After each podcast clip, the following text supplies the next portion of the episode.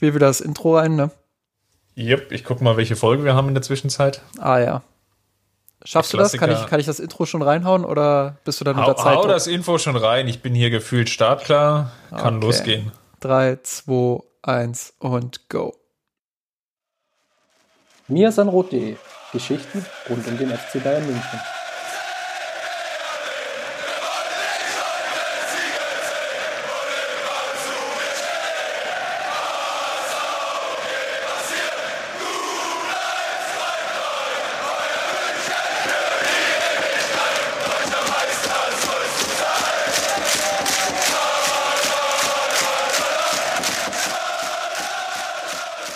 Servus und grüßt euch.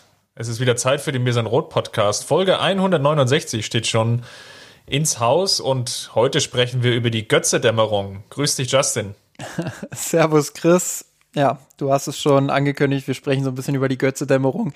Ähm, klar, also das 8-0 gegen Schalke 04 wird heute Thema sein. Ähm, ja, so, so achtsam waren die Schalker jetzt nicht unbedingt, aber darüber sprechen wir gleich im Detail. Und wir haben ja, ich meine, wir nehmen heute am Mittwoch auf, morgen noch ein großes Spiel vor der Brust in Budapest, der FC Bayern München gegen den FC Sevilla im UEFA Supercup. Alle Achtung, da hast du ja noch mein Wortspiel getoppt. Sehr schön. Gut, lass uns einsteigen mit runter im FC Bayern vielleicht ganz kurz. Die Amateure hatten ja auch den Auftakt in die neue Saison. Ich habe die erste Halbzeit gesehen gegen Türkgücü München. Das war ja, ich weiß nicht, ob man da an der Stelle wirklich von Derby sprechen kann. Das ist ein bisschen komplizierte Situation, glaube ich. Ähm, ist jetzt auf jeden Fall zu weit, wenn wir jetzt auf die, die Historie und die Geschichte des Vereins eingehen. Kurzum, ähm, Standort ist München, demzufolge kurze Anreise zumindest jetzt für Türkgücü, denn der FC Bayern hatte das Heimspiel, die Amateure. War ein schwieriger Auftakt, ein bisschen reingeholpert in die Saison haben wir ja schon angedeutet und besprochen, gerade durch die unklare Situation auf der Trainerbank beziehungsweise auf der Position, wer dann wirklich der Nachfolger von Sebastian Hoeneß wird.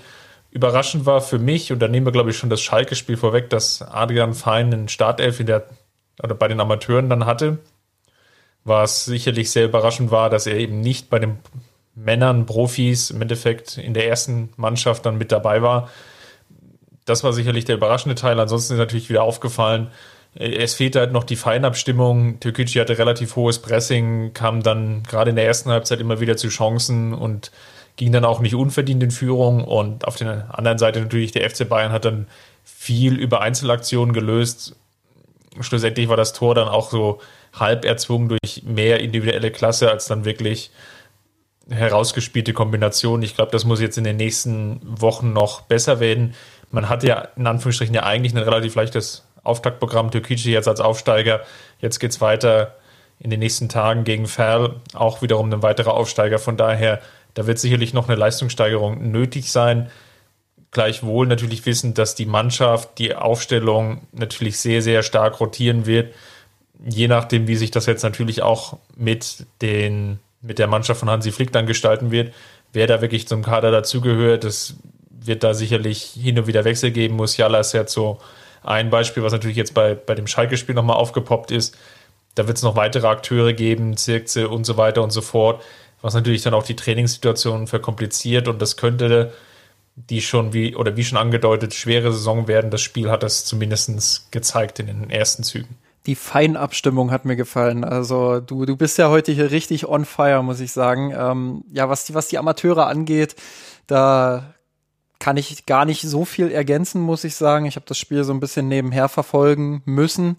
Ähm, konnte das also nicht im Detail mehr anschauen. Ähm, habe am Ende das Ergebnis gesehen, 2-2, habe mir dann gedacht, okay, es ist okay, es ist jetzt nicht so, ähm, dass, es, dass es jetzt richtig schlecht ist, ähm, gerade weil man ja mit Problemen auch in diese Saison starten muss, wenn man sich neu ausrichten muss, wenn man natürlich mit Erwartungsdruck irgendwo auch kommt, nachdem man Meister geworden ist. Wir haben das alles besprochen ähm, ja, da ist das 2-2 schon, schon in Ordnung, würde ich sagen. Klar, der Anspruch muss immer noch mehr sein.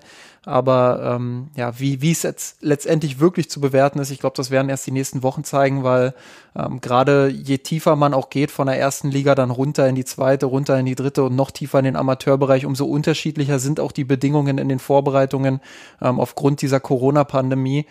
Ja, weil es einfach auch überall unterschiedliche Bestimmungen gibt, unterschiedliche ähm, Bestimmungen dahingehend, äh, ob man überhaupt spielen darf, wie man spielen darf, etc. pp. Da gibt's äh, so viele Unterschiede. Ähm, Gerade in der dritten Liga, wo das Niveau auch sehr eng beieinander ist, kann man, glaube ich, erst so in drei, vier, fünf Wochen seriös einschätzen, was dieses 2 zu 2 gegen Türkgücü ähm, wirklich wert ist. Und äh, ja, dementsprechend muss man, muss man die positiven Dinge, denke ich, aus dem 2 zu 2 mitnehmen, an der Feinabstimmung, wie du es schon gesagt hast, arbeiten. Ähm, ja, und dann, und dann mit, mit Rückenwind in die nächsten Partien gehen, um da auch dementsprechend früh, so früh wie möglich auch die Ergebnisse zu holen. So sieht's aus. Eine Ein Sache noch. Den, ja, gerne. Ich, vielleicht, vielleicht wolltest du es gerade schon, wolltest du es gerade schon überleiten. Ähm, bei den Frauen ist aktuell äh, Länderspielpause. Da gab es eigentlich. Das wären meine Worte gewesen. Tatsächlich. Da haben wir uns ja wieder super abgestimmt. Ähm, genau, ich dachte schon, dass das fällt hier so ein bisschen unter den Tisch, aber ähm, ja, Julia Gwynn leider hat sich verletzt im Spiel am Samstag gegen Irland. Ähm, Kreuzbandriss wird sehr lange ausfallen. Das ist ein herber Schlag für die FC Bayern Frauen, gerade weil Gwynn äh, eine gute Vorbereitung auch gespielt hat, ein Riesentalent ist, ähm, viel Dynamik auch in die Mannschaft bringt, viel Überraschungsmoment vor allem auch in die Mannschaft bringt. Ähm, das ist ein herber Schlag für die FC Bayern Frauen und da bin ich sehr gespannt, wie sie das in den nächsten Wochen kompensieren werden. Ja, Riss des vorderen Kreuzbandes im rechten Knie. Kurzum natürlich einfach nur beschissen. Also ja. sie persönlich für den FC Bayern. Ähm, ja, wie schon von dir angedeutet, relativ lange Ausfallzeit damit verbunden. Ist schade. Ja, sehr schade auf jeden Fall, gerade auch für die Ambitionen des FC Bayern. Ich will nicht sagen, dass das jetzt ähm, dazu führt, dass sie ihre Ziele nicht mehr erreichen können, aber es ist schon ein sehr herber Rückschlag. Genau, ein herber Rückschlag war es aber auch für Schalke 04, die am Freitag ja zum ich, ich, wollte schon den Running Gag bringen und sagen, zum, zum ersten Testspiel für die Münchner in die neue Saison angetreten sind. Das hatte so ein bisschen was von äh, Paulaner Supercup 11 stellenweise. Aber lass uns das gerne nochmal im Detail vertiefen. Es gab jedenfalls den Bundesliga-Auftakt jetzt ja dann doch, nachdem das ja etwas hin und her ging, ob die Bayern jetzt nun den, den Start haben oder nicht. Ähm, sie haben sich, glaube ich, äh, wohl wissen, dass es im Free TV übertragen wird, dann für den Start entschieden. Entgegen der ersten Meldung dann doch ohne Zuschauer. Das ist sicherlich ein, ein Punkt, auf den wir nachher auch nochmal eingehen werden, wenn es dann Richtung Supercup geht. Kurzum, der FC Bayern konnte also nicht, glaube ich, wie geplant oder erhofft, zumindest vor kleiner Kulisse, dann das Triple feiern. Und es blieb halt im Endeffekt nur die, die elf Zuschauer von Schalke 04, die. ja, und die, die und, und, und die Herren mit dem engen Abstand auf der Tribüne. genau, aber lass uns mal äh, das Ganze auch wieder äh, ein bisschen einkochen, unsere Überheblichkeit und auf das Sportliche schauen. Es war, oder kurzum, mein Gefühl war ein bisschen zwiegespalten, weil ich dachte, okay, das kann schon jetzt wirklich kompliziert werden, der, der Einstieg. Es war ja auch eine, eine relativ vertrackte Situation insgesamt. Ne? Wir hatten es ja auch schon hin und wieder angedeutet. Na, also die, die, die letzten Wochen und Monaten waren ja sehr, sehr komisch auch zu verfolgen. Ähm, lange Pause zwischen, oder erst relativ viele Spiele im Frühjahr, dann bis zur Corona-Pause, dann lange Zeit eine relativ große Unklarheit. Geht es jetzt weiter, geht es nicht weiter? Dann in einem großen Rutsch schießt die Bundesliga oder prescht die Bundesliga nach vorne. Wenn im Endeffekt alle Spiele, salopp formuliert, abgefiedelt, dann ist wieder eine relativ lange Pause zwischen dem DFB-Pokalfinale und dann der Champions League, die ja dann verzögert war, weil alle anderen europäischen Ligen einfach noch, noch hinterher hinken. Und dann jetzt wieder zwei, drei Wochen Pause und jetzt auf einmal geht es wieder mit der neuen Saison Bundesliga los. Also das war vom, vom Rhythmus her schon sehr, sehr gewöhnungsbedürftig. Ich glaube nicht nur als Fan, sondern natürlich auch als Spieler. Und der FC Bayern ging im Endeffekt ohne Vorbereitung rein, daher wusste man nicht wirklich, was man erwarten konnte. Ich glaube, die Mannschaft hat es insgesamt gut gemacht. Lass uns vielleicht zunächst aufs Personal schauen. Überraschend im Endeffekt, dass Sané, Hernandez in der Startelf standen, bedingt natürlich dadurch, dass Coman Kontakt hatte wohl mit einer Person, die Corona infiziert war. Man hat mittlerweile, glaube ich, zwei oder drei negative Tests vorzuweisen, ist aber immer noch in Quarantäne. Und ja, Davis und Alaba waren angeschlagen. Ansonsten war es dann im Endeffekt ja mehr oder weniger die erwartbare Elf. Ja, genau. Also überraschend äh, kann man das nicht wirklich nennen aufgrund der Tatsache, dass eben ähm, zwei Spieler angeschlagen waren. Ähm, ja, darüber hinaus äh, Co äh, Corona-Situation dabei Coman. Ähm, vielleicht auch ganz gut, dass Leroy Sané da dann den, den Start, äh, den Startelf-Einsatz bekommen hat. Flick hat ja angedeutet, dass es, ähm, ja, dass, dass er vielleicht noch nicht bei 100 Prozent ist. Ich glaube, das vielleicht können wir sogar streichen. Ähm, nach so einer langen Verletzung kannst du einfach noch nicht bei 100 Prozent sein zum jetzigen Zeitpunkt. Ähm, ja. Haben wir ja auch in der Nationalmannschaft schon gesehen. Ja, genau. Also klar, umso wichtiger, dass er jetzt seinen Rhythmus bekommt, dass er jetzt auch fit bleibt und äh, sich die Minuten zusammensammeln kann, sage ich mal. Ähm, da war das Spiel gegen Schalke äh, vielleicht sogar gerade gelegen, um sich auch nochmal ordentlich Selbstvertrauen zu holen. Wir kennen ja jetzt mittlerweile den Spielverlauf auch. Ähm, ich muss sagen, ich hatte eher wenig Sorge. Ich hatte auch wenig Anspannung vorm Spiel.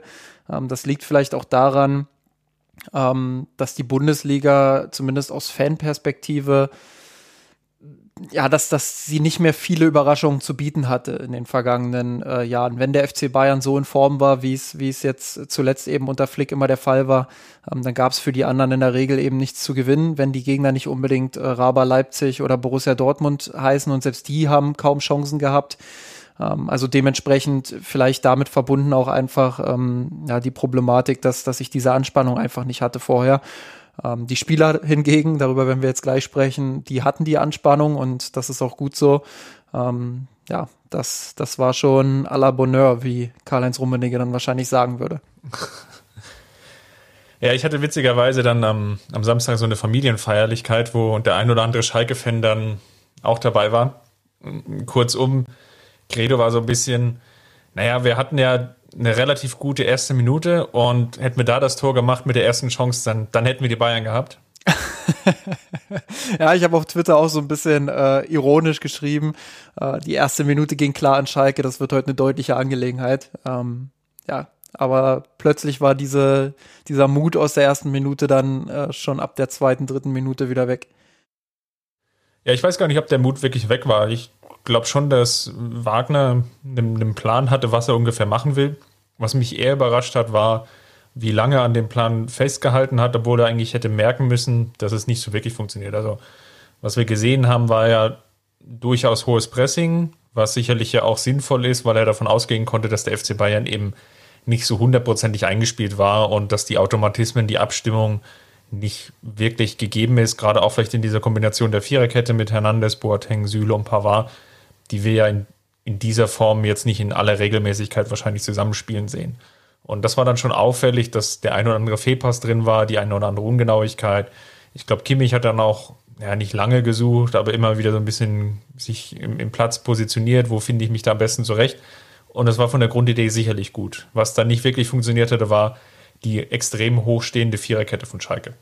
Ja, aber auch äh, die Kompaktheit, wenn, wenn sie dann vorne den Ball verloren haben, mal ähm, haben sie einfach gar keine Kompaktheit auf dem Platz gehabt. Äh, wir haben vorhin über die zwei kompakten Fünferreihen des FC Bayern auf der Tribüne gesprochen, ähm, mit, mit den Herren aus dem Vorstand. Ähm, ja, die haben eigentlich gezeigt, wie, wie Schalke es hätte machen müssen. Egal, ob nun weiter oben auf dem Platz, also weiter höher oder weiter tiefer.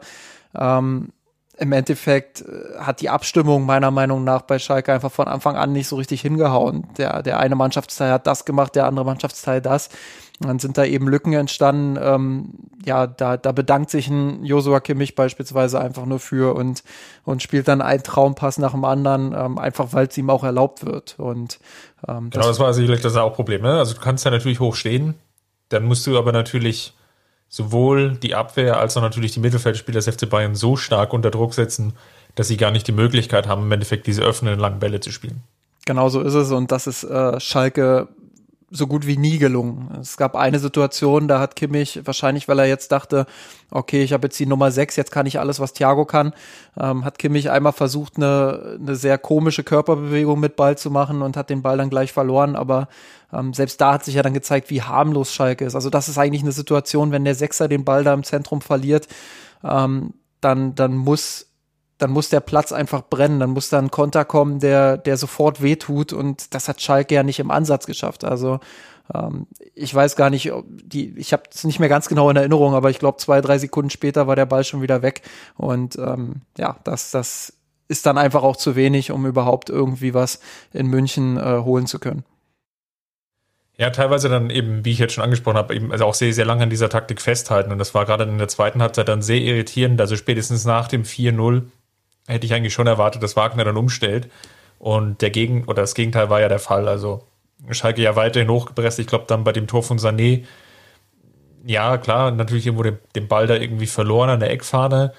Dann aber nicht so wirklich sauber in, überhaupt in, ins Gegenpressing gekommen, aber natürlich so weit offen und so entblößt gestanden, dass ja einerseits Kimmich diesen Pass spielen kann, dann direkt in die Tiefe, dass Sané aber mehr oder weniger auf Höhe der Mittellinie im Endeffekt allein aufs, aufs Tor von Schalke zulaufen kann. Und das ist natürlich dann eigentlich eine total fatale Situation, zumindest aus Sicht von Schalke. Das ist dir passiert im Auswärtsspiel, wo du ja schon chancenlos zurückliegst, dass du dir noch solche Kontersituationen einfängst.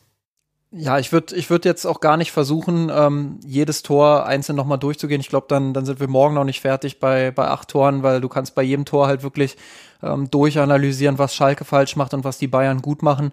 Ähm, ich würde exemplarisch vielleicht mal das 6-0 so ein bisschen anführen, was ich auch in der Vorschau mir rausgesucht habe für eine detailliertere äh, Szenenanalyse, also Vorschau auf Sevilla, ähm, bei uns im Blog zu lesen aktuell.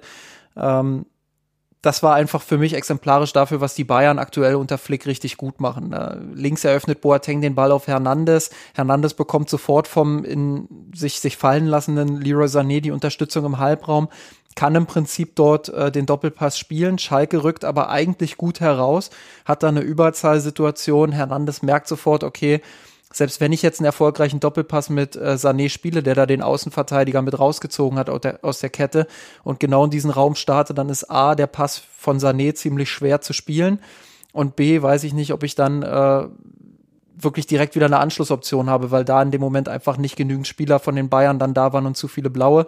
Also kommt der Pass zurück zu Boateng. Boateng versucht direkt die Seitenverlagerung, weil er merkt, okay, ähm, zu viele Schalke halt einfach auf der Seite. Äh, Seitenverlagerung wird dann ja nicht, nicht so gut gespielt, beziehungsweise ist nicht äh, so gut positioniert auf der rechten Seite, weil Nabri ein Stück zu zentral steht, äh, wird dann geklärt von Ochipka und dann geht die Maschinerie eigentlich los. Dann kommt der Einwurf direkt von Pavard. Ähm, sofort sind die Bayern-Spieler dort, um, um den Halbraum zu überladen, haben eigentlich schon die Option, einen guten Angriff zu spielen, spielen aber nochmal aus dieser engen Situation raus, wo Schalke wieder rüber verlagert hat ähm, bauen nochmal neu über Süle auf und gehen dann wieder direkt rein in dieses, in dieses Zentrum, ähm, wo sie vorher waren, in diese Enge, weil sie es eben geschafft haben, durch den Rückpass Schalke ein Stück weit auseinanderzuziehen. Und ja, das, das ist einfach großartig gespielt dann. Müller bietet sich wunderbar zwischen den Linien an ähm, kriegt den Ball, spielt ihn dann zu Tolisso, der wunderbar in den Zwischenlinienraum schaltet. Alles geht einfach viel zu schnell für Schalke im selben Augenblick. Ähm, nutzt Lewandowski den Raum, den Müller für ihn geöffnet hat vorher. Also das ist so wunderbar abgestimmt. Da weiß einfach jeder zu jedem Zeitpunkt, was er zu tun hat. Ja, und am Ende muss Lewandowski eigentlich schon viel früher das Tor machen, verdattelt den Ball da ein bisschen. Ähm, rettet es aber überragend mit seinem, mit seinem Rabona-Trick dort. Ähm, ja, einfach sensationelles Tor dann, ähm, was Thomas Müller dann am Ende erzielt. Ähm, das ist einfach exemplarisch für die Flick Bayern. Jeder weiß zu jedem Zeitpunkt ganz genau, was er zu tun hat und ähm, das ist einfach schön anzusehen im Moment. Das ist ja natürlich auch geradezu prädestiniert dafür, neue Spieler darin zu integrieren. Also es war sicherlich bemerkenswert, wie gut Leroy Sané im Endeffekt in dieser Kombination oder Maschinerie, wie du es jetzt genannt hattest, Hansi Flick im Endeffekt funktioniert war flexibel, variabel, hat aber auch schon verstanden, wie im Endeffekt er mit den ein oder in den eindrückenden Halbräumen, wie er dann im Endeffekt diese überladenen Situationen kreieren kann, hat unglaublich viele Chancen herausgearbeitet, natürlich Schnelligkeit, Dribbling, die Offensive vielleicht sogar nochmal auf die nächste Stufe gehoben, wobei man natürlich jetzt da auch vielleicht nochmal etwas vom Gas gehen sollte. Es war jetzt das erste Spiel, der Gegner war sicherlich dankbar an der Stelle, aber es war auch ein sehr, sehr schöner Auftritt von Leroy Sané im, im Bayern-Trikot. Und das ist natürlich nach all der Zeit und den, den Querelen, die es um den Transfer gab, ja dann schön oder beziehungsweise positiv zu, zu vernehmen, dass es jetzt endlich vorbei ist und dass man ihn im Trikot des FC Bayern sehen kann. Und wenn es dann noch so gut im ersten Spiel funktioniert, dann macht es natürlich noch Lust auf mehr. Ja, das, das Beeindruckende an Leroy Sané war einfach auch in diesem Spiel und vielleicht auch generell ähm, dass er sehr mannschaftsdienlich unterwegs ist. Also selbst in den Momenten, wo man das Gefühl hatte, so jetzt wird er den Abschluss suchen, jetzt wird er im Strafraum mal äh, versuchen, ein Tor zu erzielen, sein Debüttor auch zu erzielen. Selbst da hat er nochmal quergelegt, den besser postierten Spieler gesehen, sich äh, dann die Vorlage halt geholt. Wunderbar auch schon mit äh, Serge Nabri harmoniert, aber auch mit Kimmich und, und allen anderen Nationalspielern. Ich glaube, das ist durchaus auch ein Vorteil für ihn. Er kennt die Spieler natürlich, er ist gut befreundet mit vielen von ihnen ähm, das ist ja sowieso eine Dynamik, die beim FC Bayern aktuell ähm, herausragend ist. Kimmich hat es ja vergangene Saison noch gesagt, ähm, beim Finalturnier in Lissabon ist einfach nur ein schönes Gefühl, mit Brüdern quasi die Champions League zu gewinnen. Ja, und dieses Gefühl vermitteln sie einfach auch auf dem Platz und ähm, das ist, das ist wirklich gut und das hilft Sané natürlich dann auch, ähm, schnell da reinzufinden. Viel mehr gibt es, glaube ich, hier über die Partie gar nicht zu sagen. Acht Tore, sehr guter Auftakt in die neue Saison. Der Spielplan spricht natürlich jetzt auch etwas für den FC Bayern, wobei natürlich jetzt mit dem Supercup, mit beiden Supercups, wenn man es genau nehmen will, jetzt spannende Herausforderungen kommen und ich glaube, lass uns mal einsteigen, eher noch mit der Vorschau, was passiert denn eigentlich jetzt beim europäischen Supercup-Finale in Budapest, wenn es dann um vielleicht die, die spannendste Trophäe noch geht in diesem Jahr. Genau, also ähm, in Budapest findet, findet der UEFA Supercup dieses Jahr statt. Ähm, Champions League-Sieger gegen Europa League-Sieger. Ähm, Sevilla sechsmal den Europa, den UEFA Cup beziehungsweise Europa League gewonnen. Ähm, seit, ich glaube, 2006, wenn ich das jetzt aus meiner Vorschau richtig in Erinnerung habe. Ähm, genau, sie sind da, sie haben sogar dreimal hintereinander gewonnen, jetzt, ja. jetzt schon wieder, teilweise ja als fast immer als Unterlegene oder Mannschaft reingegangen ins Finale, die, die eher die Außenseiterchance hatte. Ja, sechsmal im Finale gestanden, sechsmal auch gewonnen. Ähm, allerdings im Supercup-Finale dann nur ein einziges Mal gewonnen. Ähm, das war direkt das erste Mal, wenn ich das richtig in Erinnerung habe, wo sie gegen Barcelona dann den, den Supercup geholt haben. Die anderen fünf Spiele allesamt verloren. Ähm, ja, aber eine großartige Mannschaft, wie ich finde, allein auch deshalb, ähm, weil sie sehr erfahren ist. Durchschnittsalter liegt irgendwo bei 28 im Kader. Ähm, das muss nicht immer negativ sein. Man merkt einfach, wie abgezockt die Spieler auch sind, wie wenig sie sich von irgendwelchen Situationen auch überrumpeln oder überraschen lassen. Ähm, das ist sicherlich ein großer Vorteil mit Lopetegui. Auch ein Spieler, äh, ein Spieler sage ich schon, ein Trainer an der Seitenlinie, ähm, der für einen sehr kontrollierten Ballbesitz steht, also viel Kontrolle, ähm, viel Ruhe am Ball, lassen sich selten unter Druck setzen, finden irgendwie immer eine gute Anspielstation auch im Mittelfeld, ähm, überhasten nichts, laufen nur selten dann auch wirklich in, in gefährliche äh, Konter rein. Also das ist schon eine Mannschaft, die die wirklich gut abgestimmt ist. Dennoch würde ich es so formulieren, dass sie für die Champions League ein bisschen zu schwach sind, auf individueller Ebene, aber auch auf taktischer Ebene. Ähm, für die Europa League einfach eine absolute Maschine, also vielleicht die beste Mannschaft in der Europa League auch einfach ähm, gewesen. Man diskutiert ja immer so ein bisschen darüber, ähm, ist der Sieger am Ende auch die beste Mannschaft? Äh, faktisch durch den Pokal sind sie es, aber ähm, sie haben es sich einfach auch spielerisch und äh, ja, taktisch einfach auch verdient, denke ich, weil sie wirklich ein überragendes Turnier auch wieder gespielt haben. Ja, sie haben sich ja vielleicht, also in der spanischen Liga, zumindest in der letzten Saison ja auf eine Stufe gehoben, wo man sagen kann, sie sind ungefähr auf dem Niveau von Atletico, also sprich die dritte Kraft in Spanien. Haben ja auch punktgleich abgeschlossen mit jeweils 70 Punkten, aber etwas natürlich hinter Barcelona und Real Madrid, die dann schlussendlich den Titel gewonnen haben. Das zeigt so dass das Spannungsverhältnis, in dem sich Sevilla bewegt. Also wie von dir angesprochen, für die Champions League wahrscheinlich in der Summe nicht gut genug, um dann wirklich da ganz große Ambitionen zu hegen, wirklich mal vielleicht in, in Halb, ins Halbfinale oder Finale vorzustoßen, aber eben durchaus fast in allen Mannschaftsteilen so gut besetzt, dass es halt auf jeden Fall reicht, in der Europa League dann immer um den Titel mitzuspielen. Oder zumindest Halbfinale, Viertelfinale, je nach Gegner dann wirklich dann auch Chancen zu haben im Finale gegen Inter haben sie sich ja auch relativ souverän dann durchgesetzt. Eine sehr, sehr gute zweite Halbzeit gespielt, nachdem Inter die erste Halbzeit vielleicht mitdominiert hatte. Aber Sevilla eigentlich immer dran geblieben ist. Sie haben, sind sehr, sehr gefährlich bei Standardsituationen. Das wird sicherlich ein Punkt sein, auf den der FC Bayern dann auch morgen achten muss. Ja, und äh, im Finale gegen Inter zu gewinnen ist jetzt auch nicht äh, so einfach. Also gerade unter Conte hat Inter ja eine überragende Saison gespielt, sich wunderbar entwickelt auch. Ähm, klassischer Conte-Fußball, wirklich auch sehr durchgeplant, äh, sehr taktisch geprägt. Ähm, und das eben in der positivsten Interpretation, wie man, wie man sie nur vornehmen kann. Also ähm, auch die Maschinen vorne mit, mit Lukaku und, und Lautaro Martinez, also das sind überragende Fußballer und ähm, ja, dementsprechend äh, Chapeau, dass, dass Sevilla das gewonnen hat. Ich hatte vorher das Gefühl, Inter ist vielleicht den Tick mehr dran am Pokal, aber ja, Sevilla hat das absolut verdient dann am Ende auch gewonnen. Ähm, und sind dementsprechend auch eine, eine sehr gefährliche Mannschaft für die Bayern. Ich glaube, ähm, damit wir sie nicht. Es gab ja auch eine, nicht, nicht zu, oder nicht vor allzu langer Zeit ja sogar einen, eine, eine Paarung der Champions League, wo ja der, der, der berühmte Satz, glaube ich, von Uli Hoeneß über Juan Bernat gefallen ist. ja, das, das stimmt. Ähm, der, der sich übrigens auch einen, einen Kreuzbandriss zugezogen hat, also auch an ihn gute Besserung. Ja, genau, äh, gute Besserung an der Stelle auch an, an Juan Bernat. Ähm, Uli Hoeneß Voice bitte einfügen an dieser Stelle.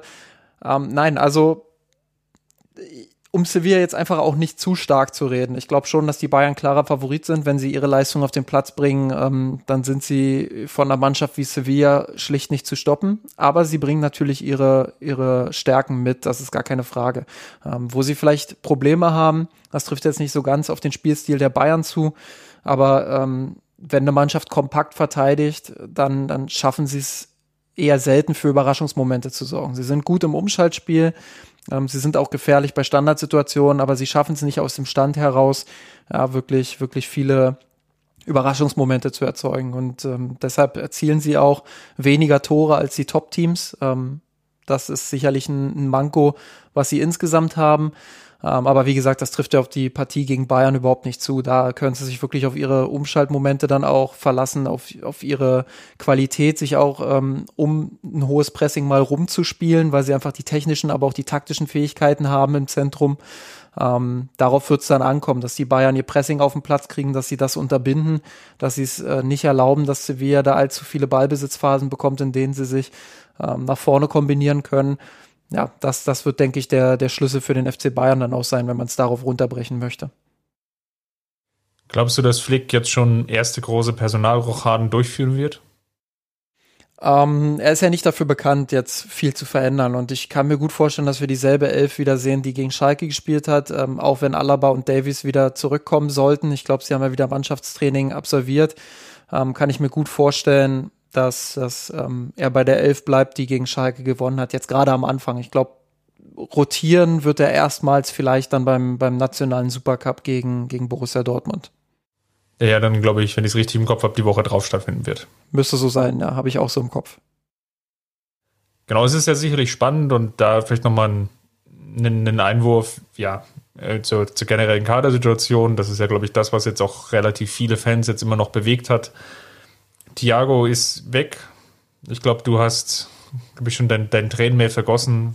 Ich gebe dir jetzt nochmal die Chance. Ja, ich fange ich fang fast schon wieder an. Ich, ich, ich sag's einfach, ähm, lest unseren oder meinen Thiago-Abschied, ähm, den ich den ich auf äh, mirsanrot.de geschrieben habe, mittlerweile auch auf, auf Englisch online, auf mirsanrot.com, ähm, für die Leute, die es lieber in Englisch lesen wollen. Ähm, ich glaube, da habe ich einfach auch äh, alles rausgelassen, was ich, was ich äh, in meiner Fanseele für, für Thiago auch empfinde. Und ähm, das war einfach ein großer Spieler, der sich jetzt zum Glück auch mit dem Champions League-Titel krönen konnte. Ähm, ein sehr wichtiger Spieler für den FC Bayern. Ähm, dennoch wird es kein Weltuntergang sein, das muss man auch dazu sagen. Ähm, klar haben die Bayern jetzt wieder ein bisschen Bedarf, was die Kaderbreite angeht. Aber ähm, ja, ich, ich glaube, sie sind gut aufgestellt. Wenn man Kimmichs Leistung jetzt gegen gegen Schalke gesehen hat, ähm, dann war das schon ein erster Fingerzeig dahingehend, ähm, dass er vielleicht ohne Thiago auch noch mal weitere Entwicklungsschritte nach vorn gehen kann. Ähm, das finde ich eigentlich ähm, ziemlich spannend an der an der Situation. Ähm, wir haben viele große Abgänge schon erlebt äh, in der Vergangenheit und haben aber gemerkt, dass andere Spieler dann gerne auch in diese Lücken reinstoßen können, dass sie dass sie sich daran hochziehen können. Ich glaube, ein sehr prominentes Beispiel ähm, Sebastian Schweinsteiger, der der neben Marc van Bommel ähm, wirklich auch zu einem zu einem großartigen Fußballer im zentralen Mittelfeld gereift ist. Ähm, als Van Bommel weg war, hat er dann zunächst kleinere Probleme gehabt, aber ähm, hat dann doch relativ schnell auch das Zepter in die Hand genommen im Mittelfeld, hat, ähm, hat sich wunderbar entwickelt, hat sich daran hochgezogen und ähm, Kimmich ist auch so ein Typ, der, der an diesen Herausforderungen wachsen kann. Deshalb ähm, versuche ich da einfach auch das Positive mit rauszunehmen, auch wenn, äh, wenn meine Fanseele, wie du es schon gesagt hast, ein, Meer aus Tränen vergießt, ähm, dass so ein wunderbarer Fußballer, der einfach auch für so magische Momente gesorgt hat, ähm, dass der gegangen ist. Ich meine, du kannst es ja jetzt dann vielleicht auch kompensieren mit der Rückkehr von Mario Götze, oder? ähm, gut, wenn du es wenn noch kurz mit anbringen willst, das Thema, ähm, dann kann ich dazu gerne auch noch mal meine Meinung ähm, äußern. Ich, also der erste Moment, als ich das gelesen habe, war bei mir, nee, nee, auf keinen Fall, das, das wird nichts. Aber je länger ich drüber nachdenke, umso sinnvoller könnte so ein Transfer tatsächlich sein. Ganz einfach deshalb, und das wurde ja in den sozialen Netzwerken jetzt auch schon rauf und runter diskutiert, ähm, weil es verschiedene Faktoren geben, äh, gibt, die, die ganz gut dazu passen. Ich meine, dass Götze ein gutes Verhältnis zum FC Bayern hat, steht außer Frage. Ähm, in Dortmund äh, sagen ja viele, Münchens, äh, Götzes wahre Liebe ist der FC Bayern München. Ähm, da kann was dran sein. Ähm, dann ist natürlich der Fakt, dass Götze die letzten Jahre nicht so erfolgreich war. Das heißt, sein Anspruch ist nicht unbedingt, er kommt nach München, ist sofort Stammspieler, sondern er hat ein gesundes Anspruchsdenken. Er will sicherlich eine Rolle spielen, dann auch, wenn er, wenn er kommen würde. Aber ähm, er, er hat jetzt nicht diesen Anspruch, jedes Spiel von Anfang an zu machen. Jedenfalls nicht in der Anfangsphase. Er muss sich selbst erstmal wieder finden, er muss selbst erstmal wieder zur Form kommen und dann kann er immer noch drüber nachdenken, ähm, welche Ansprüche er stellt. Das ähnlich wird es dann auch beim Gehalt sein, wenn es so käme. Ähm, über die Ablöse brauchen wir nicht sprechen. Er, er ist zu haben aktuell, das sagt alles. Ähm, und dann gibt's eben noch den Punkt seines Potenzials. Ich meine, er ist sicherlich jetzt in einem Alter, ähm, wo die Entwicklungskurve wahrscheinlich abgeschlossen ist, aber das war bei Götze ja sowieso im Laufe der Karriere ähm, immer sehr seltsam. Aber wenn ich mir seine letzten Leistungen bei Borussia Dortmund angucke, bevor es dann Richtung Ende ging, dann war das mitunter schon recht sehenswert. Und gerade auf Bundesliga-Niveau zählt er meiner Meinung nach immer noch zu den, zu den besten Spielern, die es im Mittelfeld gibt. Und er hat technische Qualitäten, er hat Qualitäten im Passspiel. Er hat auch Qualitäten gegen den Ball, die, die oftmals äh, unterschätzt werden. Er hängt sich wirklich auch rein in so ein Spiel. Ähm, das sind Sachen, die passen einfach auch zum, zum FC Bayern irgendwo. Ähm, gerade mit Hansi Flick als Trainer, ähm, der ein gutes Verhältnis auch zu Götze hat. Ähm, aber, und jetzt kommt eben das große Aber, er hat ja auf der Pressekonferenz schon gesagt, er hat viel Kontakt mit Mario Götze. Ähm, das, das war schon immer so und er hat neulich auch mit ihm telefoniert. Aber für den FC Bayern soll Götze aktuell kein Thema sein und deshalb könnte es gut sein, ähm, dass von Beraterseite aus aktuell dieses Gerücht gestreut wird, um eben sich eine gute Verhandlungsposition auch für andere Vereine ähm, reinzuholen. Deshalb ähm, denke ich, es wird ja, nicht passieren, aber ich kann es mir gut vorstellen oder ich könnte mir gut vorstellen, dass es funktionieren könnte. Klar, natürlich stark von der Aussage geprägt. Da sieht man hier sogar, der FC Bayern ist an, an unserem Mario interessiert. Also von daher genau. sicherlich nachvollziehbar dieser Gedankengang. Sportlich hast du alles schon angesprochen. Ich glaube, wenn man sich auf dieses Experiment einlässt, dann sicherlich unter der Maßgabe, dass man irgendwie eine Idee hat, ihn, ihn körperlich wieder auf das Niveau zu bringen, dass es halt ähm, sinnvoll ist. Ja, wenn ich mir die also Transformation von, von Goretzka angucke, ähm, dann, dann ist der FC Bayern eigentlich die richtige, die richtige Anlaufstelle, um äh, körperlich wieder ein Niveau zu bekommen, wo er wirklich auch konkurrenzfähig ist. Ja, ich habe jetzt eher so an, an, den, an den Typus Boateng gedacht, wo, es ja körperlich jetzt auch vielleicht äh, lange Phasen gab, wo es einfach nur so Richtung 80, 90, vielleicht 95 Prozent ähm, waren und wo jetzt ja in der vergangenen Saison Boateng jetzt eigentlich wieder das Niveau nahe an die 100 Prozent erreicht hat. Von daher wäre das jetzt so mein Paradebeispiel gewesen. Aber natürlich ist das, glaube ich, sicherlich der, der Hauptpunkt und nur dann würde es Sinn machen. Wobei natürlich gleichzeitig, glaube ich, medial ist dann einfach jedes Mal dann trotzdem wieder der Satz fallen würde und Punkt, Punkt, Punkt, Punkt und Mario Götze sitzt nur auf der Bank. Punkt, Punkt, Punkt. Um, um dann wieder zu implizieren, ja, er steht wieder nicht in der Startelf. Das ist, glaube ich, so der, die, die, das Credo, was dann wieder zu lesen wäre und ob, ob er darauf wirklich Lust hätte oder ob er nicht vielleicht besser fährt, wenn er sich einen Verein vielleicht sucht, auch im europäischen Ausland, Italien, Spanien, wo er, sagen wir mal, regelmäßige Startelf-Einsätze hat und vielleicht nicht ganz so im Fokus der Öffentlichkeit steht, ob das nicht besser und zuträglicher wäre, um seine Karriere, ja, ich sag mal, noch ein positives Licht oder weiterhin positives Licht ähm, scheinen zu lassen. Was ich aber bei ihm bemerkenswert finde, ähm, ist einfach dieses, äh, ich will es nicht unbedingt Selbstvertrauen nennen, aber ähm, es ist schon eine positive Charaktereigenschaft, wenn er, wenn er jetzt gerade in dieser Phase ähm, sich öffentlich dann auch äußert. Viele würden vielleicht sagen, dass das war, das war dumm, aber ich fand das gar nicht so schlecht, ähm, zu sagen, er will in, der, in seiner Karriere nochmal die Champions League gewinnen. Das zeigt für mich den Anspruch, den, den Mario Götze einfach hat. Und das finde ich, finde ich äh, gut, wenn Spieler sowas äußern, wenn sie das Selbstvertrauen haben, da auch zu sagen, ähm, ja, ich, ich weiß um meine Stärken, ich weiß darum, dass ich eine schwere Zeit hatte, aber ich weiß auch um mein Potenzial und wenn mich dann Trainer richtig packt, dann, dann äh, kann ich vielleicht sogar jeder Mannschaft irgendwo weiterhelfen, sei es auch nur in der, in der Breite und ähm, meinen Teil dazu beitragen, dass diese Mannschaft dann die Champions League gewinnt. Und ähm, das hat er jetzt nicht gesagt, aber das habe ich so mit, mit reingelesen in die, in die Aussagen. Ähm, ja, er hat halt gesagt, er, er will die Champions League nochmal gewinnen und ja, dementsprechend, ähm, das fand ich wirklich, das hat mir imponiert, aber sonst stimme ich dir zu. Ich glaube, der Druck in Deutschland, der wäre schon ziemlich groß, gerade bei einer Rückkehr zum FC Bayern. Ähm, das müssen natürlich alle Parteien dann, dann gut abwägen. Ja, ich glaube, über Transfers werden wir in den nächsten Wochen dann noch ein bisschen was zu besprechen haben. Der FC Bayern ist ja wirklich auch aktiv noch auf der Suche. Also, wenn wir den einen oder anderen Spieler vielleicht dann doch nochmal vorstellen oder den einen oder anderen Abgang noch zu beweinen haben. Was wir, glaube ich, im Zuge des Supercups auch nochmal ansprechen sollten, und das glaube ich auch nochmal ein wichtiger Punkt, ist, dass die Partie ja jetzt nun ja doch vor Zuschauern stattfindet, trotz einer relativ hohen Reproduktions- und Infektionsrate in Budapest. Der FC Bayern, wenn ich es richtig auf dem Schirm hat, hat, glaube ich, 3000 Tickets von den angesprochenen 20.000, die, die ins Stadion dürfen. Und davon ist ein großer Teil jetzt wieder zurückgegangen. Bei einigen war so, so rauszuhören oder rauszulesen, dass diejenigen, die dann noch doch bei dem Ticket bleiben wollten, dann nicht zu den, den Gratistests in die Allianz Arena gekommen sind. Das war so das, was ich, glaube ich, Montag mitgenommen hatte. Und kurzum, ich glaube, werden gar nicht so viele Fans des FC Bayern wirklich jetzt im Stadion sehen, zumindest die, die aus Deutschland und Schrägstrich München ja dann anreisen werden, weil wohl das Infektionsrisiko einerseits natürlich zu hoch ist, andererseits natürlich auch die Vorgabe dann, dann herrscht, die Bundesland sich dann in Quarantäne zu geben und das ist natürlich dann auch nachvollziehbar, wenn dann die Fans oder die, die Zuschauerinnen dann im Endeffekt dann von dieser Reise dann auch Abstand nehmen, weil einfach die Infektionszahlen dann wirklich zu hoch sind. Ich finde es ein bisschen schade, dass diese Entscheidung auf die individuelle Ebene vertagt wird. Also wir werden schon ein gut besuchtes Spiel erleben. Ähm, ich meine, 3000 Tickets beim FC Bayern, 3000 Tickets bei Sevilla, da bleiben ja immer noch ähm, ganze 14.000 übrig, ähm, die die UEFA verteilt. Ähm, an wen auch immer, an welche Sponsoren auch immer. Ähm, das heißt, wir werden durchaus auch ein gut besuchtes Spiel dort, dort erleben, zumindest in Zeiten von Corona.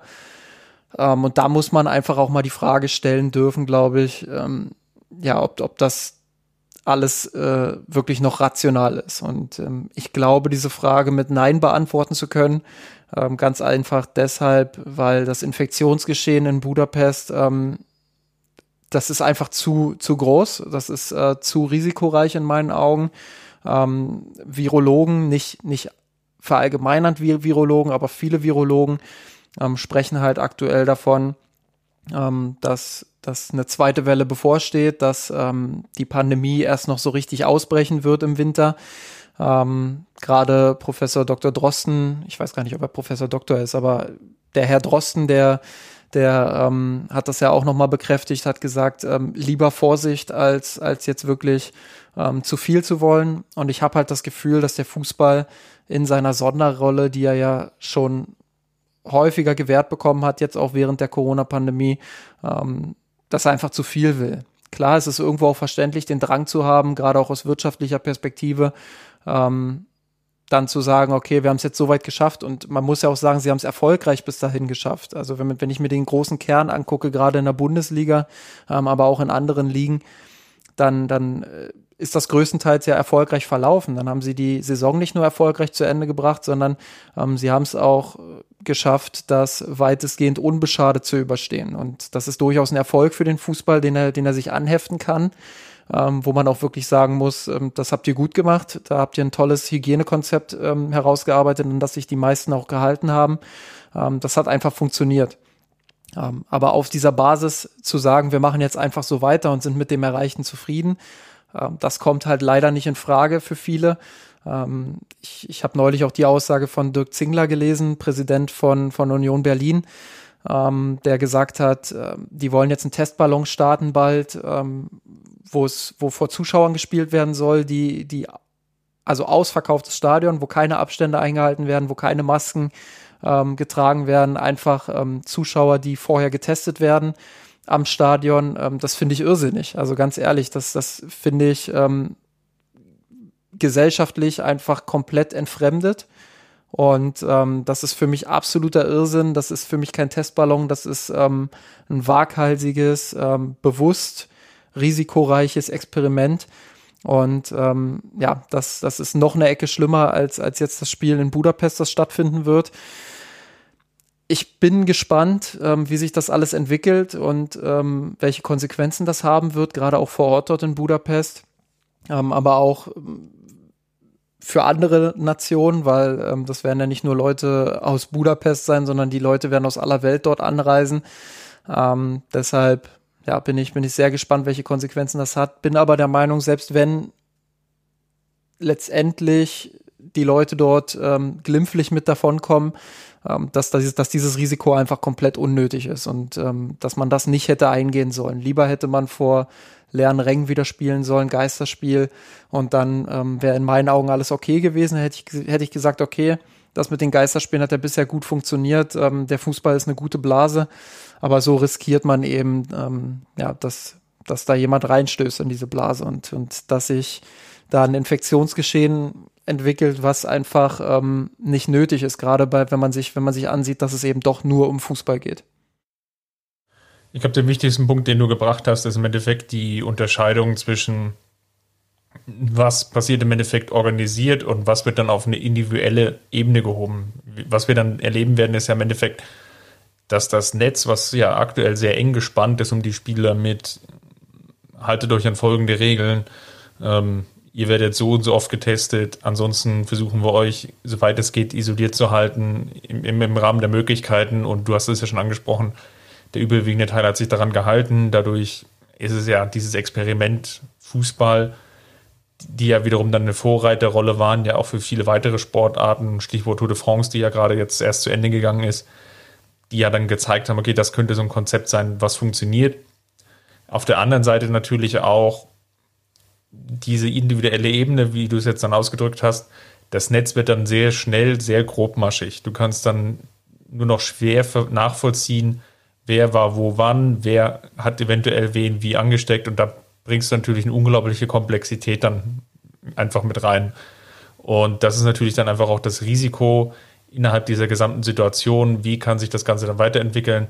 Von daher, so wie sich ja die Zahlen, die angekündigten Fans jetzt entwickeln, kann ich es nachvollziehen, dass der FC Bayern oder dass die Fans des FC Bayern davon dann eher Abstand nehmen. Und ja, demzufolge sicherlich dann der, der Schritt oder das Zeichen, okay, das ist vielleicht noch, noch eine Ebene zu früh oder dafür gibt es halt noch, noch nicht den Grund oder den Anlass, jetzt wirklich sich dann auch individuell in dieses Risiko zu begeben. Dafür ist es dann, wie du jetzt schon gesagt hast, ist es das nicht wert, ähm, obwohl sicherlich Fußball ja für viele von uns ja dann auch die schönste Nebensache der Welt ist. Ja, absolut, aber man muss dann eben ähm, auch den Schritt zurückgehen können und sagen, okay, die Situation gibt's einfach aktuell nicht her. Wir können froh sein, dass das aktuell in der Flimmerkiste läuft und dann schauen wir uns das da an.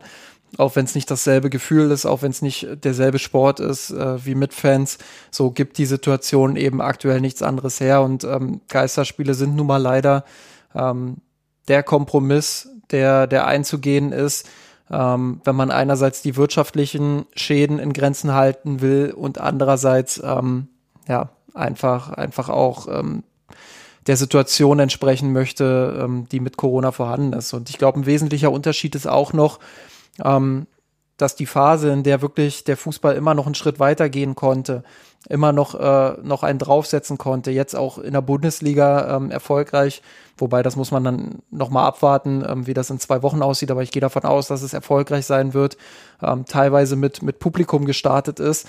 Ähm, das ist schon, das ist dann schon in Ordnung, wenn das Infektionsgeschäft es, es zulässt auch. Aber ähm, mittlerweile bewegen wir uns ja in einem Zeitraum, wo es dann tendenziell eher wieder dahin geht, dass das Infektionsgeschehen zunimmt und ähm, dass in verschiedenen Städten auch die Zahlen eher steigend sind, als dass sie sinken.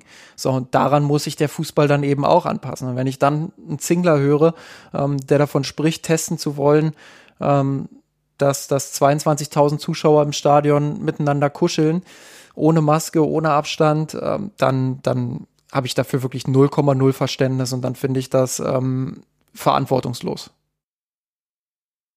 Ja, es braucht auf jeden Fall viel Fantasie, sich das irgendwie auszumalen. Also von daher keine Frage, dass die Vereine daran bestrebt oder interessiert sind, wie du es jetzt schon angesprochen hast, rein aus natürlich wirtschaftlich-kommerziellen Zwängen, da eine Lösung zu finden, möglichst viele Fans wieder reinzulassen. Fair enough. Definitiv ein Punkt. Je früher, desto besser, das ist klar. Auf der anderen Seite macht es auch wenig Sinn, jetzt irgendwelche Blütenträume da in, in, in, oder Fantasien ins Land zu malen, die einfach, glaube ich, jetzt nicht realistisch sind. Und das ist jetzt ähm, bei Union jetzt definitiv der Fall. Für das Spiel in Budapest hätte ich mir das Ganze jetzt auch vor oder anders vorgestellt. Aber das liegt natürlich dann auch etwas stark oder ist natürlich auch geprägt dann von den verschiedenen individuellen Regelungen untereinander. Und ich glaube, die UEFA ist jetzt hier an der Stelle wiederum auch sehr daran interessiert, so ein Signal zu senden, dass es definitiv funktioniert. Und demzufolge findet das Spiel jetzt mit Fans statt. Die Auswirkungen werden wir dann ja, spätestens dann in 14 Tagen sehen. Genau so ist es. Dann lass uns am Ende des Podcasts nochmal auf den Gewinner und Verlierer der Woche kommen. Die Kategorie können wir jetzt ja getrost wieder einführen, da die Saison ja gestartet ist. Ich lasse dir sogar zu Ehren wieder mal den Vortritt. Ähm, ja, mein, mein Gewinner der Woche, ähm, ich habe geschwankt zwischen zwei Personen, äh, habe mich dann aber doch für Bayerns Nummer 6 entschieden. Leider nicht mehr Thiago. Ähm, es, es, es, ist äh, Josua Kimmich und ähm, ich finde, er hat ein überragendes Spiel gemacht, bis auf die eine Szene, wo er kurz dachte, er wäre Thiago und könnte jede Körpertäuschung auch problemlos so ausführen wie der Spanier ähm, war das wirklich eine tolle Partie gegen den Ball, vor allem aber mit Ball. Ähm, ja, exemplarisch auch die Szene, die du vorhin beschrieben hast, wo er, wo er Sané dann in die Tiefe schickt. Natürlich war das jetzt auch gegen einen Gegner, der es nicht verstanden hat, ähm, ihn da vernünftig auch unter Druck zu setzen. Aber das muss man trotzdem erstmal so spielen, was der für ein Auge hat, was der für eine Übersicht hat, ähm, wie er mit, mit einem Pass über eine längere Distanz wirklich die komplette gegnerische Mannschaft aushebeln kann. Ähm, das sind schon überragende Qualitäten und ähm, ich freue mich ehrlich gesagt auf diese, auf diese erste Saison, wo, wo Kimmich dann auch der, allein, der alleinige Spielmacher sein wird. Jetzt bringst du mich ja etwas unter Zugzwang, dass ich ja doch Sané sage. Ich hatte ihn ja aber schon in der Spiel- oder Nachbesprechung ja schon ausreichend gelobt, deswegen schwanke ich einfach mal auf Lucas Hernandez, den wir ja häufig jetzt einfach auch als Verlierer genannt haben, aus den verschiedenen Umständen und Gründen stand jetzt aufgrund der Verletzung von oder dem Angeschlagensein von Davis in der Startelf. Hat seine Rolle hier, glaube ich, super solide ausgeführt, hat 22 Zweikämpfe gewonnen, war immer anspielbar, offensiv mit eingeschaltet, wobei sicherlich an den Flanken oder beziehungsweise ja flachen Hereingaben waren es ja überwiegend, er sicherlich noch arbeiten kann er, er wird nie, glaube ich, diesen offensiven Drang reinbringen können, wahrscheinlich wie Davis. Das ist, glaube ich, dann ähm, von, von der Rolle her doch etwas unterschiedlich. Aber er kann natürlich dann auch zum Werkzeug werden, wenn vielleicht Davis in der einen oder anderen Partie dann doch nochmal zu offensiv wird.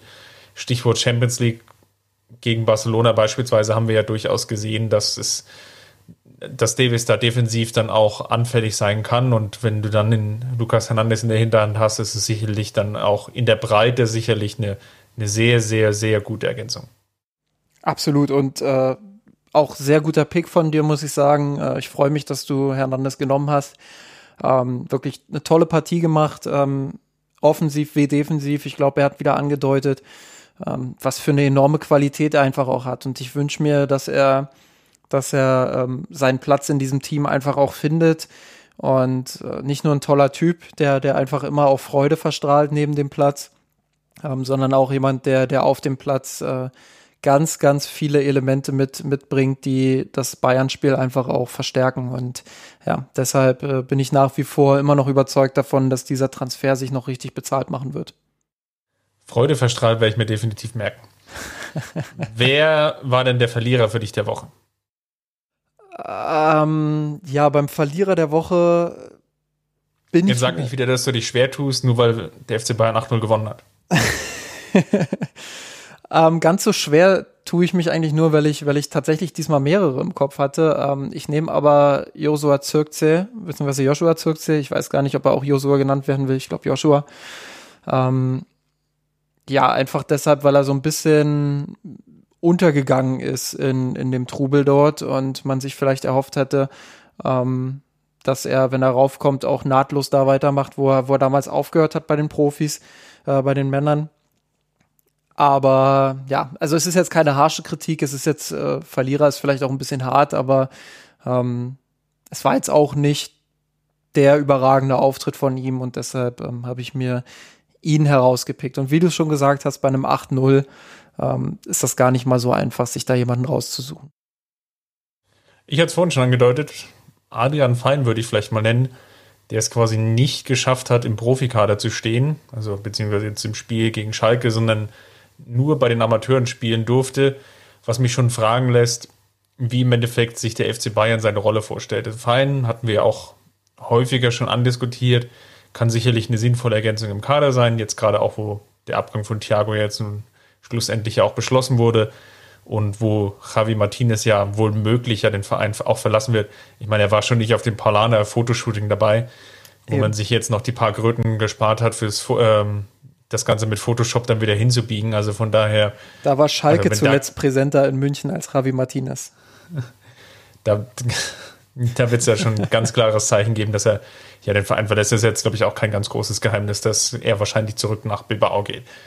Ich wollte aber hinaus auf Adrian Fein und da stellt sich natürlich dann schon die Frage, wenn du Martinez natürlich jetzt wegen den bevorstehenden äh, Transfer, wahrscheinlich nicht, nicht bringen willst, um da einfach kein Risiko einzugehen, Stichwort Leroy Sané, warum er es dann halt nicht als Alternative auf die Bank geschafft hat. Das ist für mich noch nicht ganz ähm, schlüssig und nachvollziehbar, weil eher waren jetzt die Trainingseindrücke einfach noch nicht gut genug oder Fein will eher auf Nummer sicher gehen und sich dann vielleicht über die Amateure Spielpraxis holen, um sich dann reinzuspielen. Das Ganze klingt alles noch etwas unlogisch. Es waren ja doch andere Akteure, Zirkse, ich glaube Richard sogar, Musiala, die ja beide Partien dann gespielt haben. Also das kann nicht das ganz ausschlaggebende Argument sein. Vielleicht war Flick insgesamt jetzt nicht wirklich überzeugt von den Eindrücken, die Fein bisher geliefert hat.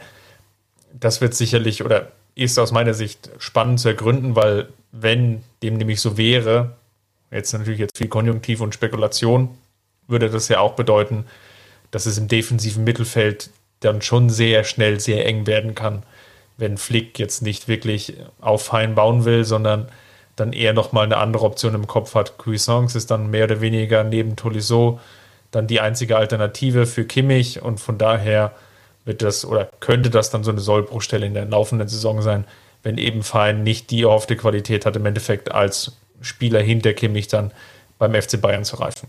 Hoffentlich entsteht da keine Feindschaft und am Ende können wir sagen, es ist fein. Jetzt hast du wirklich den Vogel abgeschlossen. Jetzt ist, ist, jetzt ist glaube ich, jetzt ist, glaube ich, Zeit, Schluss zu machen. Mach mal den Deckel drauf, Chris. jetzt machen wir den Deckel drauf.